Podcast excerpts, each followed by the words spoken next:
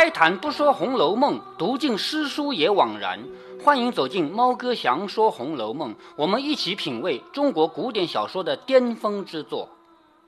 好，我们继续来看《红楼梦》啊。贾母带着一家子很多很多人一起去了道观里面。那前面冒出一个小孩来，这个小孩撞了王熙凤，挨了一个巴掌。结果呢，贾母赶过来说不要吓着他，给他点钱啊什么的。然后贾珍就把他带了出来。贾珍出来以后，就站在台阶上问管家在哪里。底下站的小厮们见问，都一起喝声说叫管家。顿时林之孝一手整理的帽子出来了。林之孝出场了吧？就是小红的爸爸，一手整理的帽子就跑出来了。到贾珍跟前，贾珍说：“虽说这个地方大，不想今天来了这么多人，你使的人你就带着往你那个院子里去。”什么意思啊？这个道观本来是很大的，但是我没想到来这么多人，是不是啊？他本来这个做平安教也不可能来这么多人嘛。说你带的那些人啊，你就带到你的那个院子里去，使不着的打发到内院里去，把小妖们多挑几个在这二层门上从两边的角门上伺候着，要东西传话。你可知道不知道？今儿小姐奶奶们都出来，一个闲人也到不了。林之孝的忙答应，小的又说了几个是是。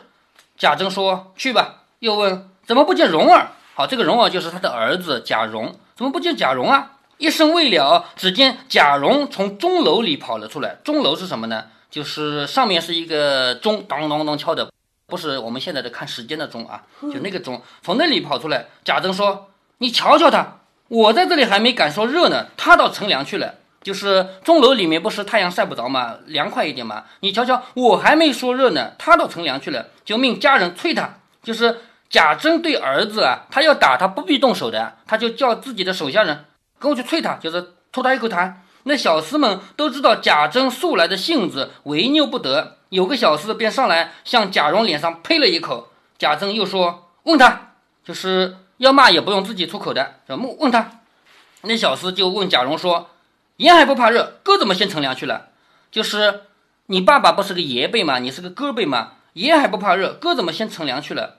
贾蓉垂着手，一声不敢说啊。不是正在呃当官的他，不叫他爷吗？呃，这个里面有点搞不清啊。就是在荣国府那边呢，因为贾宝玉还小，所以叫他少爷没错的，就所以叫宝二爷嘛。他的老爸是太爷，对不对？那到了这边呢，宁国府呢，他们年龄稍微大一层。按理说的话，如果平的算过来的话，就应该是玉字辈的叫爷，文字辈的叫太爷，对不对？那在这里呢，这样算的话，贾珍算是爷，但是也有管贾蓉叫小蓉大爷的。贾蓉第一次出场就有人管他叫小蓉大爷的，对不对？那个下面的人这样喊，我觉得也没有错。所以，当他们同时在场的时候，管贾珍叫爷，管他叫哥儿，我觉得也不错。所以这个小孩就替贾珍骂儿子，说爷还不怕热，哥怎么先乘凉去了？贾蓉垂着手，一声不敢说。就是老爸骂儿子，虽然是让一个小厮来骂的，但是他也代表着爸爸嘛，所以他不敢回答。那贾云、贾平、贾琴等听见了，不但他们慌了，而且连贾黄、贾扁、贾琼也都忙了。这里三个草字辈的贾云、贾平、贾琴，他们估计也在乘凉，是不是？那万一问到他们怎么办？那这里玉字边的还有。虽然他是玉字边，但是他们地位不高呀。叫贾黄、贾边、贾琼，他们地位不高，所以也都忙了，一个个从墙根下慢慢的溜上来，也就是刚才都乘凉去了嘛。贾珍又向贾蓉说：“你站着做什么？还不骑了马跑家里告诉你娘母子去？什么意思啊？就是你现在跑到这里来了，我们大家都已经平安到了，你还不回去跟你的妈妈说一声，说老太太同姑娘们都来了，叫他们快来伺候。”贾蓉听说，忙跑了出来，一叠声要马，一边抱怨说：“早都不知道做什么的，这会子寻蹭我，就是早干嘛去了？现在呢，来骂我。”一面又骂小子说：“捆着手呢，马也不拉过来。你看这个叫大斧吃凿子，凿子吃木头，这个话你听过没有？听不懂。呃，听不懂吧？就是如果我要在这个桌子上开一个孔，现在是钻头滋打下去是吧？以前是用一把类似于螺丝刀这样的东西，很锋利的。”这样放在这里，然后当当当敲，一敲的话，这那个叫凿嘛，凿孔的凿嘛，凿孔的东西就凿子，知道吧？嗯。大斧上面是斧头，斧头一面是尖的，一面是很宽的嘛，是吧？拿那个东西当榔头用，因为木匠不会用榔头的。盘古开天辟地好像就是用了这个的。哎，对对，所以这样敲，这个叫大斧呢，就是斧头呢，敲的谁啊？敲的是凿子，凿子吃的是木头，叫大斧吃凿子，凿子吃木头。现在就是贾珍骂了贾蓉，贾蓉跑出来，他要骂他的下人啊，是不是？说都捆着手呢，马也不拉过来，等要打发小子，又恐后来的对出来，说不得亲自跑一趟，什么意思呢？他要回去告诉他妈妈一趟嘛。他本来想派一个人去的，又想想万一说的不到位，万一说两边一对，说我说的不对，然后又要挨骂，所以呢，他自己骑马去了，不在话下。所谓不在话下，就是这个不提了。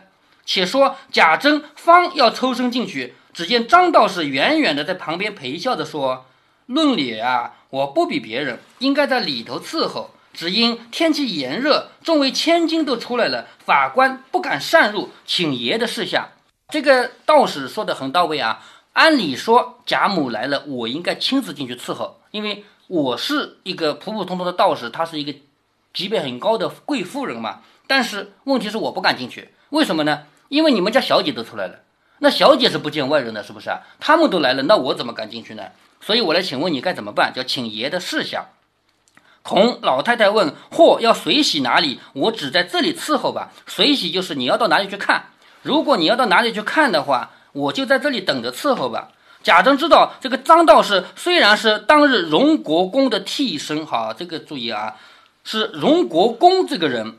他当年自己他自己不会去出家，但是每一个人都希望自己的命好一点，有幸福。幸福怎么办？那就找一个人替我去出家呗，这叫替身。所以这个张道士虽然他只是个道士，但是他很重要，他是荣国公的替身。荣国公是什么人物啊？是整个贾府最老的一辈人，知道吗？是贾贾元的替身，知道了吧？贾元呃的替身现在还没死，那应该是当年找了个小道士吧？是不是啊？那如果说他代表贾元的话，贾母是他什么人啊？你看得出来吗？贾母是他的嗯儿媳妇。哎，对，就是这个人，他是荣国公贾元的替身，贾母来了是他的儿媳妇，是这样的一个级别。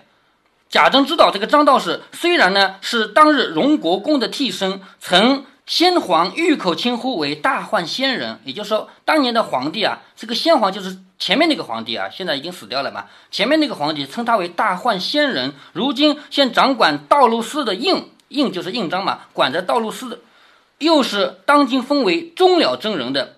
现今王公藩镇都称他为神仙，也就是说那些当官的啊，那些大官啊之类的王公啊，还有有爵位的人啊，称他为神仙，所以不敢轻慢。二则他又常到两个府里去，就是这个真人啊，经常也到府里去请请安的。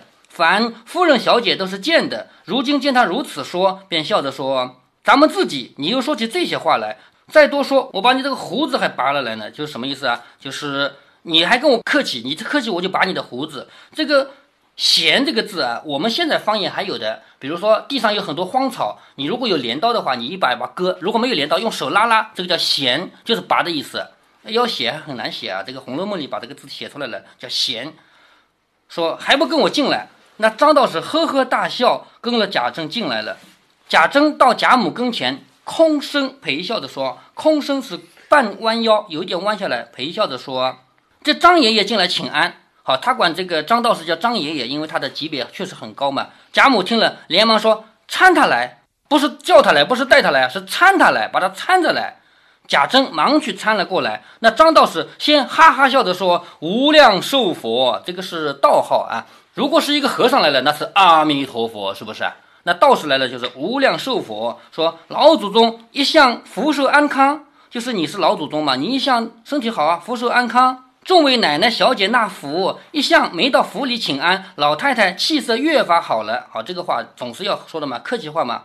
贾母笑着说：“老神仙你好。”张道士笑着说：“托老太太万福万寿，小道也还康健，就是托你的福啊，我还是很健康的。别的倒罢，只是记挂的歌儿一向身上好。”前日四月二十六日，我这里做遮天大王的圣诞，人也来的少，东西也很干净。我说请哥儿来逛逛，怎么说不在家？就是之前啊，四月二十六日那一天啊，就现在不是才五月初一嘛？四月二十六日那天，我在这里做一个遮天王的圣诞，就是遮天王那个人的生日，人来的少，东西也干净，我还要请哥儿来逛逛的，怎么说他不在家？贾母说：“果真不在家。”一面说，一面回头叫宝玉。谁知宝玉解了手去才来，忙上前问张爷爷好。张道士忙抱住了，问了个好，又向贾母说：“哥儿越发发福了，就是贾宝玉啊，越来越长得好了。”贾母说：“他外头好，里头弱，就是看起来他长得好，里面弱着呢。为什么这么说？呃，身体不好嘛，这个小孩确实有的时候也有有的病啊，什么东西。再说了，谁会说我的小孩很好很好啊，对吧？他外头好，里头弱，又搭着他啊，也不仅是嗯那才华方面的，哎，对，各个方面都要谦虚嘛。然后他说，又搭着他老子逼着他读书，就是说到了贾宝玉为为什么身体不好啊？就是本来身体就不好，而且他老爸就逼着他念书，生生的把这个孩子给逼出病来了。张道士说，前好日像呃呃之前贾宝玉呃被淹了，呃被的 那个就是那是什么啊啊？对啊，也。被淹了的时候，呃贾母就这么猜的。哎，对对对，说张道士说，前日我在好几处看见哥儿写的字、做的诗都好的不得了，就是贾宝玉写的字啊、写的诗啊都好的不得了，怎么老爷还抱怨哥儿不大喜欢念书呢？就是他写这么好的诗、这么好的字，怎么老爷还说他不喜欢念书呢？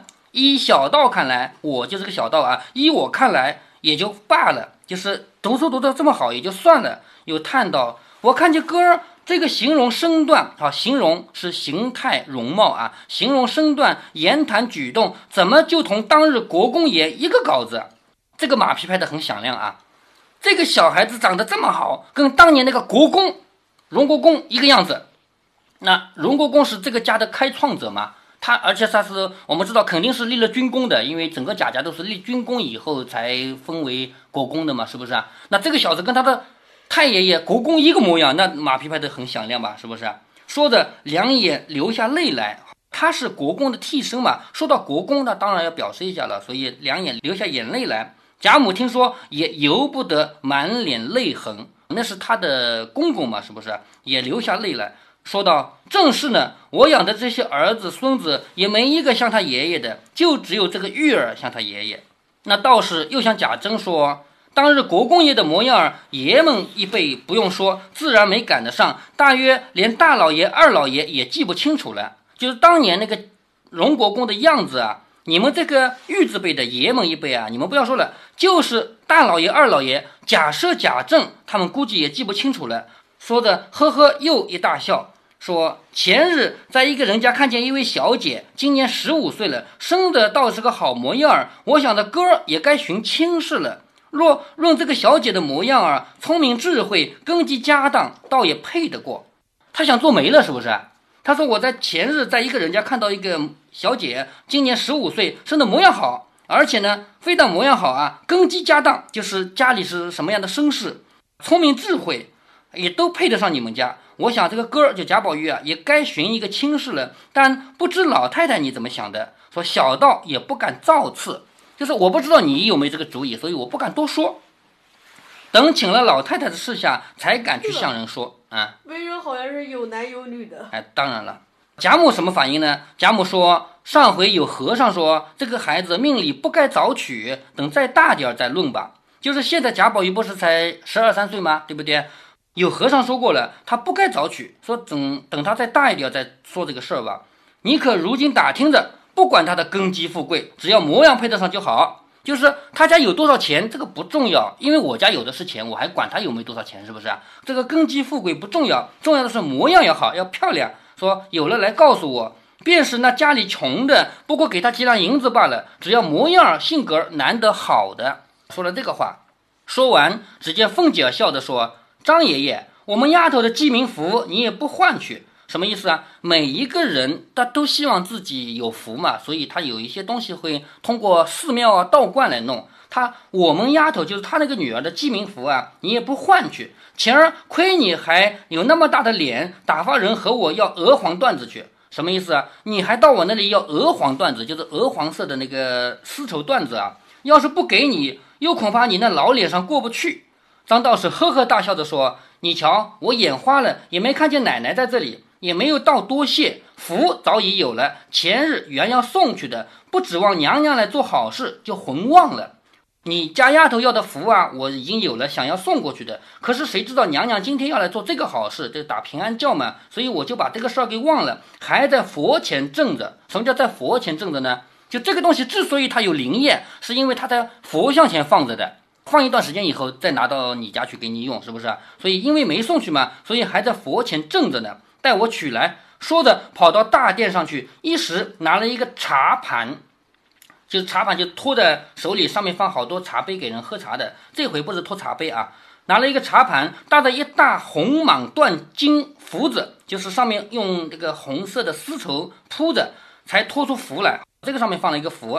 大姐儿的奶子接了福，就是大姐还小嘛，她的奶妈接了福。张道士方欲抱过大姐儿来，只见凤姐笑着说：“你就手里拿出来罢了，又托个盘子。”张道士说：“手里不干不净的怎么拿？用盘子洁净些，这是规矩嘛。这个东西我直接用手拿给你，有点不太好，是不是啊？所以用个盘子托出来嘛。说我拿一个盘子托洁净些。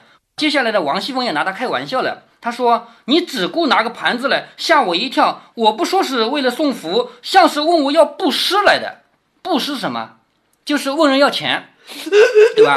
就是和尚、道士啊，这些尼姑啊，他们都是靠别人施舍才过去的嘛。所以拿着一个盘子来到你面前，就是问你要钱的，是不是啊？那王熙凤当然就跟他开玩笑。其实，就算道士向人要钱，不是有个福吗？哎，不是，他开玩笑嘛。就算道士需要出去化缘，需要人家给钱，这个张道士不用亲自去吧？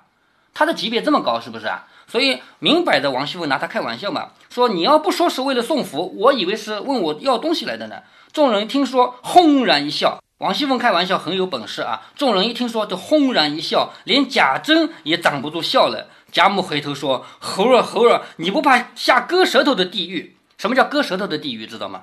就是传说中啊，人死了以后到了阎王那里，要经过判官审判，你这一辈子做过多少坏事，做过所有坏事，在阎王那里。”都需要来偿还，比如说说了坏话割舌头，那舌头并不是说一割就割掉了，不是的，人在阴间里面受的惩罚啊，是痛苦都有，但是不会有这个了结的结束。比如说发下油锅，按理说下油锅就炸死了嘛，对不对？不是的，说炸你多少年，就是在油锅里炸多少年，永远不死的，就在承受那个痛苦。那下割舌地狱也是的，舌头要割，那个疼痛要有的，但是不会说割完了就没有了，不是这样的。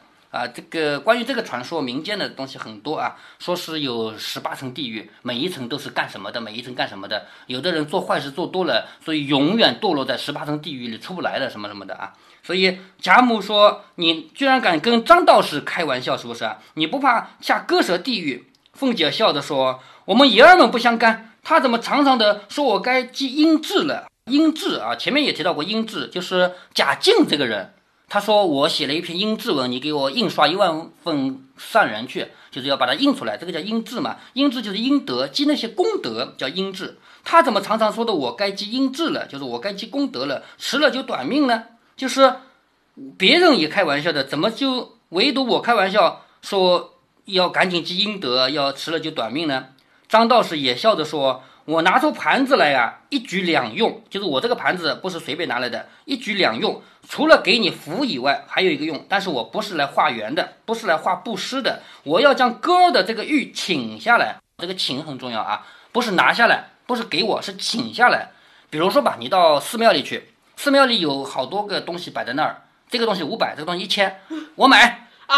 那庙里还卖东西？买卖的啊，比如说一炷香吧，一炷香只要一百。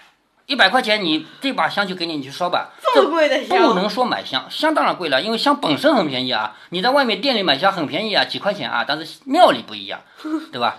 那这个不能说买香啊，说老板我买东西不能这么说啊，是请的，是我请香的，钱要给的，但是不是买的啊，知道吧？要买他走那块玉，啊，谁会？同意，这个不是买呀，这个不是买，就是你到了庙里面去，你把那个菩萨这么大一个尊菩萨，把它放到家里来供奉，这叫请，知道吗？请佛，你花什么几万块钱、几十万块钱，这个都叫请，不叫买。香也是的，你花几百块钱烧一把香，这个香不是买的，是请的。那现在说的是请呢，他不是说要买贾宝玉的东西，那贾宝玉的东西这么尊贵。他生来就带来的嘛，我怎么可以把他要过来呢？怎么可以拿过来呢？要把他请下来，所以我拿这个托盘啊，一举两得。一方面我给你送福，另一方面我要把哥儿的这个玉请下来，干嘛呢？托出去给远方来的道友，并徒子徒孙们见识见识。就是我这里还有别的道士嘛，还有徒子徒孙嘛，我拿来给他们见识见识。接下来呢，贾宝玉的这个玉就真的拿下来放在盘子里面，然后他拿过去给那些其他道士们看，那些道士不能白看的啊，这么好的稀世珍宝，全世界就有一个，是不是？你看不能白看，看了以后把自己身上最名贵的、最贵重的东西拿出来放进去陪着他，然后回来以后这些都是贾宝玉的，知道吧？贾宝玉把这个一盘子的东西都是贾宝玉一盘一盘子都是他，但是他可以不要啊，贾宝玉可以不要。那么拿回来给贾宝玉，不可以不要。嗯，拿回来给贾宝玉的时候，贾宝玉把这个玉收回去挂好了以后，同时盘子里东西他也不想要，但是唯独有一个东西他要，为什么呢？因为这个东西跟。另外一个女孩子身上一模一样，是一对儿，一个是史湘云，史湘云身上身上挂了一个金麒麟，黄金的麒麟，而现在盘子里还有一个金麒麟，跟史湘云的是一模一样，一对儿，所以他就拿了这个，别的没要。结果回去以后呢，他也没好好拿的，回去丢在大观园的地上，还恰恰就让谁捡着了呢？就让史湘云给捡着了，是吧？所以回头这个事情，嗯。他说那个是必须拿，是不是？呃，必须怎么安排？什么叫哪个东西必须拿？金麒麟啊，不是贾宝玉，因为想到史湘云有金麒麟，所以他也想拿一个去告诉史史湘云我有。但是你要知道，《红楼梦》的作者不会随便写啊。我告诉过你一个剧透，最后陪伴贾宝玉的是史湘云，就是嫁给贾宝玉的是薛宝钗，但是薛宝钗跟他没有一天真实的夫妻关系。就是一个名分，对吧？真正陪伴他的是史湘云，这是在后面作者没写到的部分。但是这块金麒麟呢，就是在这儿出场的，然后在后来就掉在了大观园里，又被史湘云捡着了。然后就因为这一对金麒麟的故事，作家中呃怎么跟呃史湘云在一起？史湘云不是经常来吗？他动不动就来住几天吗？嗯，是吧？所以，因为这个金麒麟的关系啊，后面跟会扯到贾宝玉和史湘云的关系。好，我们今天就读这么多。对了，嗯，最后有没有呃提，呃，作者有没有写到呃，他们和穷了的时候？没有，没有，没有，没写到那么多，只写了八十回。八十回的时候，是不是八十回的时候他们还是富富有的？哎，还是富贵的，还没吵架呢。对了，嗯，高二版本里边最后嗯。看，贾玉还看到了那块汗巾，但是抄家的时候为什么没被抄走？这么多细节我们就不去管那么多。再说高二版本是不是完全符合这个曹雪芹的原意，我们也不能说，也不知道，是吧？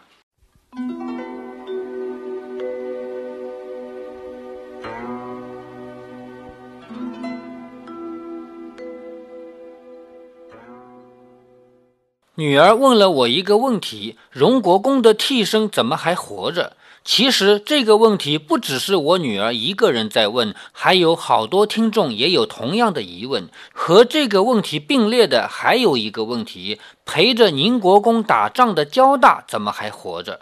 首先，焦大也好，张道士也好，虽然跟宁国公、荣国公关系密切，但并不一定要同龄。有一位听友给我留言，问到交大，我是这样回答的：如果宁国公三十岁的时候在前线打仗，身边带着一个十五岁的童子，一点儿不奇怪吧？那他们就已经相差一代了。也就是说，交大其实跟代字辈的人同龄而已啊。现在再来说说张道士。荣国公当年还打着仗的时候，不太可能弄个替身去出家，他一定是被封为国公以后，享受了荣华富贵以后，才去买一个小道士做自己的替身。那么，这个小道士很有可能比他儿子还小，也很有可能比贾母还小。当然了，就算年龄跟宁荣二公同龄，现在活着也不奇怪。贾母才多少岁呀？比贾母大二十岁的人还活着，也是很正常的事儿嘛。猫哥在这里要想到另外一个读《红楼梦》的人，那就是蒋勋。蒋勋在这里提到这个替身是谁的替身呢？是贾母的丈夫的替身。这个观点我是不同意的。虽然说荣国公可能大家都当过，但是在这里提到。张道士是荣国公的替身的时候，除非真的刻意说明了一下，否则猫哥我还是认为他是第一代荣国公的替身，也就是贾母他公公的替身，而不是贾母的丈夫的替身。我们现代人很难理解荣国公的替身还活着，焦大还活着，是因为我们现代人往往无法理解替身这种身份以及跟随这种身份很有可能会差别好多岁。当然，最大的原因是我们现代人已经见不到这样的状态了，而且我们现代人也反而见不着四代五代同堂了。主要是两个原因。第一个原因是现代人晚婚晚育，三十岁结婚的人和十五岁结婚的人比，那简直就差了一倍嘛。第二个原因是古代是家族制，家族制会给你带来很多不是直接长辈的长辈，这样会导致四代五代人同堂。比如说贾兰吧。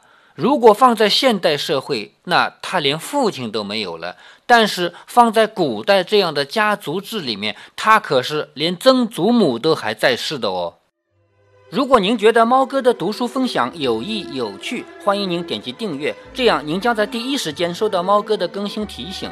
如果您有什么要对猫哥说的，不管是赞还是批评，不管是提建议还是唠唠嗑，欢迎您在节目下方留言。您也可以加猫哥的公众号，四个字“猫哥在线”。您还可以加入猫哥的听友群中，微信群呢用语音节目没有办法说清，还是 QQ 群方便，群号为八四九九六六八九九。不管加入 QQ 群还是微信群，还是在节目下留言，还是在公众号留言，您都可以围绕着书中的智慧和读书的乐趣畅所欲言。好，再见。